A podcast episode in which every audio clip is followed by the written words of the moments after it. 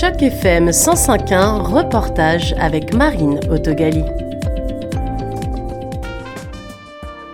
Bonjour à tous. Bonjour, je vais de suite partager mon écran. Excellent. Je vais vous laisser commencer votre présentation et je reste dans le chat. Ça marche. Donc aujourd'hui avec Touralingo, on va Rendre l'été plus pédagogique, c'est le mandat des bibliothèques qui ont mis à disposition ce programme d'apprentissage de Touralingo. Touralingo, c'est un service offert par deux jeunes femmes qui ont décidé de mettre à disposition leur passion pour la langue française d'une nouvelle façon, plus ludique, plus accessible et le tout en ligne. Certaines bibliothèques d'Ontario ont choisi de collaborer avec elles pour permettre à leurs usagers d'accéder à ces services innovants.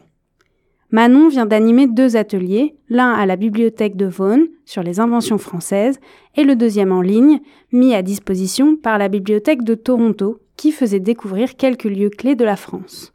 Alors moi je suis Manon, du coup j'habite en France, je suis française et donc euh, j'ai fait un bachelor en marketing et tourisme, donc euh, rien à voir avec ce que je fais maintenant, enfin si un peu puisque c'est du tourisme aussi. Euh, et donc j'ai commencé à donner des leçons en ligne quand, durant la période du Covid alors. Et ensuite, j'ai remarqué que euh, ben, les gens, ils étaient très intéressés par le français. J'adorais enseigner aussi, alors j'ai continué euh, une fois le Covid fini aussi. Puis après, donc Hélène m'a accompagnée, Touralingo, euh, Touralingo. On a créé Touralingo. Et c'est comme ça que maintenant, on donne, on donne des, des leçons comme ça, donc des, des tours de France, on appelle ça. Ok, donc l'excuse, en fait, c'est un cours de français. Euh, voilà, en fait, c'est un cours de français, mais c'est plus que ça. C'est pas juste, on va voir la conjugaison, on va voir euh, les choses un petit peu, on va dire, ennuyantes, des fois un peu la partie grammaire, la partie euh, conjugaison. En fait, là, les enfants apprennent sans s'en rendre compte. Et c'est ça qui est absolument génial, c'est qu'ils apprennent, qu'ils pratiquent leur français euh, sans s'en rendre compte et en même temps, ils en apprennent plus sur la culture française. Parce qu'apprendre une langue, c'est absolument génial, mais on en apprend plus sur son histoire, sur sa culture, vraiment comprendre l'essence même du français. Euh, bien en plus pendant les vacances, donc c'est une manière de pratiquer euh, qu'ils aiment beaucoup au final. Et donc ça, c'est le mandat de Touralingo. Voilà, c'est ça, exactement. Euh, donc, euh, s'apprendre en s'amusant sans s'en rendre compte, en participant, en pratiquant le français, puis en apprenant plus sur la culture française du coup. Et comment vous en êtes arrivé à faire des, des collaborations avec le Canada?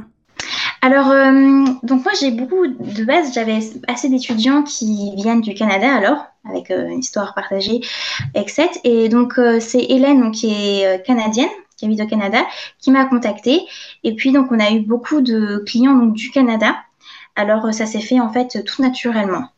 Mais euh, moi, de mon côté, j'enseigne en fait à absolument toutes les nationalités. Mais pour Touralingo, c'est euh, spécifique, spécifié donc au Canada. Tu peux me décrire les activités qui ont eu lieu aujourd'hui, les deux qui ont eu lieu ce matin à... Oui. D'accord. Alors euh, aujourd'hui, donc la première présentation, c'était sur les inventions, les inventeurs, les découvertes françaises. Donc on a parlé donc euh, de Pasteur, on a parlé de Marie Curie, même si elle n'est pas française. On a parlé des frères, frères Lumière, donc du cinéma. On a parlé de l'invention de la calculatrice. On a parlé en fait de toutes ces révolutions qui ont changé le monde et généralement dont on ne connaît pas trop la provenance ou un petit peu, c'est un peu flou aussi de la mode française. Et donc euh, ça, c'était pour la première partie, la première euh, présentation. Et la deuxième partie, on s'est plus focalisé sur Paris. Donc Paris, on a parlé bien sûr de la nourriture, de la Tour Eiffel, de son histoire, du château de Versailles, du musée du Louvre. Donc euh, tout ce qui est assez caractérisé, caractéristique de, Paris. Et, et voilà.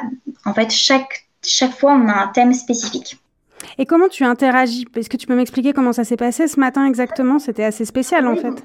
Oui, c'est assez spécial parce que c'est pas un cours individuel, donc on ne peut pas directement interagir. En fait, généralement, moi je parle, et puis à chaque fois, il y a une question qui arrive. Euh, par exemple, en parlant du musée du Louvre, euh, c'était euh, est-ce que vous avez déjà euh, visité ce musée? Est-ce que vous avez déjà visité un musée? Quand j'ai parlé des catacombes de Paris, est-ce que vous aimeriez visiter les catacombes? Puis généralement, quand tu parles des catacombes, ils sont super passionnés, ils sont très intéressés, et donc c'est comme ça qu'on a des interactions. Oui, non, pourquoi? Tu préfères l'éclair plutôt croissant ou pas en chocolat? Oui, non. Enfin, ce sont des petites questions comme ça qui permet un petit peu d'interagir et puis de, de toujours captiver le, la personne qui, qui t'écoute, de pas le laisser un petit peu euh, euh, rêvasser. Du coup, il faut avoir une base de français quand même pour euh, suivre ces différents euh, événements, on va dire, ces différentes activités. Et puis, c'est ça concerne quelle tranche d'âge? Alors, moi, je fais les enfants. Donc, je peux avoir des enfants donc, de 10 ans, donc même de, de 8 ans, de 8-15 ans, même plus, plus âgés, plus petits. Mais donc, quand je parle français, j'essaie vraiment de parler clairement. Puis, des fois, quand il y a des mots qui sont complètement nouveaux, comme par exemple la rage aujourd'hui, en parlant de de pasteur, j'ai essayé de traduire rabbi en anglais pour quand même qu'il puisse, euh, puisse tout, tout suivre. À la suite de l'événement qui a eu lieu ce matin, donc euh, est-ce que tu peux me dire où ça s'est passé au Canada et comment est-ce que le lieu qui accueille euh, cette interaction virtuelle l'ancre localement? Donc oui, alors ça s'est passé donc vers différentes bibliothèques. Généralement, on travaille beaucoup avec celle de Toronto. C'est la première présentation, c'était plus euh, chacun pouvait être derrière son écran à la maison. Et la deuxième présentation, ils étaient tous euh, dans une bibliothèque. Moi, j'ai pas vu, je les ai pas vus. Normalement, je peux les voir.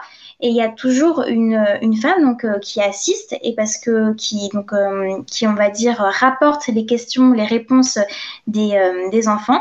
Donc ils sont tous dans une pièce et puis donc moi je leur parle, je leur pose des questions.